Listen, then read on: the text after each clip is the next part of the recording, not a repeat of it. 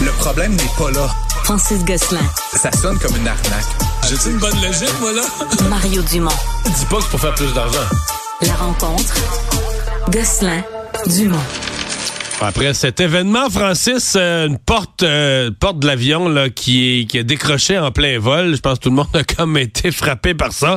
ben la FAA aux États-Unis va déclencher une véritable enquête. Là. C'est plus qu'une enquête. Il y a une enquête qui va être déclenchée, Mario, mais là, ce qu'on a appris, c'est que la Federal Aviation Authority, donc l'autorité de l'aviation civile euh, américaine, euh, va carrément mettre la ligne de production du 737 MAX 9 euh, sous tutelle, grosso ah, modo. C'est-à-dire qu'ils vont, vont vraiment mettre des examens, faire des audits sur les appareils qui sortent. ça risque de rajouter des coûts importants pour Boeing, mais aussi possiblement de ralentir la cadence à laquelle les avions sont livrés. Il faut dire que quand même, l'histoire est abracadabrante, Mario tu sais, cette porte là qui était condamnée, euh, qui s'arrache en plein vol.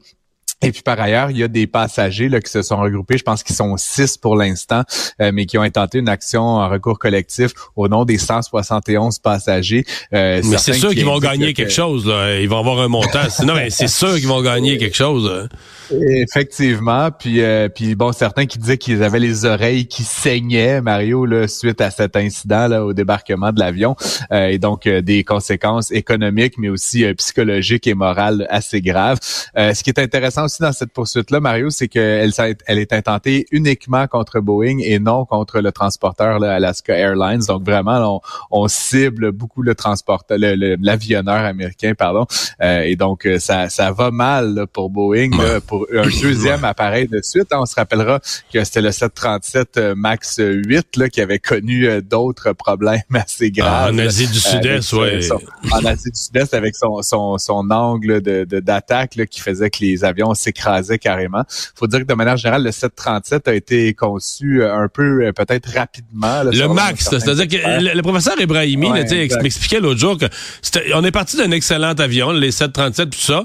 on a voulu faire une nouvelle génération en accéléré pour rattraper Airbus. Et cette nouvelle génération en accéléré, le professeur Ibrahimi, il, dit, parce qu'ils ont mis, là, là, c'est la finance qui a pris le dessus sur l'ingénierie. Exact. Tu comprends? Et donc, on a voulu faire quelque chose de vite fait, puis c'est la série Max qui cause tous les problèmes. Effectivement, puis je sais pas si tu as eu la chance, Mario. D'ailleurs, il y a un très bon documentaire là, à ce sujet-là sur Netflix là, qui s'appelle Downfall là, de Case Against Netflix. Je sais pas c'est quoi le titre en français, mais qui essentiellement décrit là, cette obsession de la profitabilité. Euh, D'ailleurs, faut dire, Mario, là, que c'est intéressant, puis c'est nuancé peut-être pour euh, les auditeurs, là, mais euh, à un moment donné, Boeing, qui est une entreprise là, de la région de Washington, de Seattle, euh, a décidé de déplacer son siège social pour le rapprocher des sièges de la finance. Et donc, aujourd'hui, la direction générale de euh, Boeing n'est plus à proximité des centres de production de Seattle. Donc, il y a comme un disconnect entre la finance qui est à Chicago et l'ingénierie, la construction, la fabrication qui est toujours ah, dans la région. même pas ça. C'est intéressant. C'est tout expliqué. Vraiment, très bon documentaire sur cette espèce de fiasco qui ne fait que continuer, manifestement, avec Il nous reste moins d'une minute pour parler de la formation rémunérée. Est-ce que le gouvernement a annoncé comme formation rémunérée en construction. C'était une bonne idée au départ?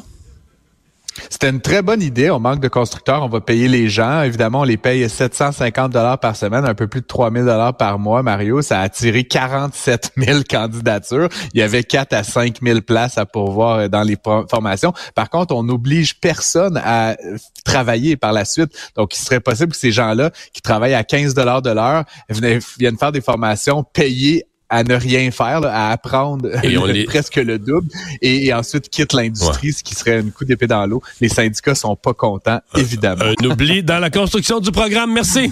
Salut.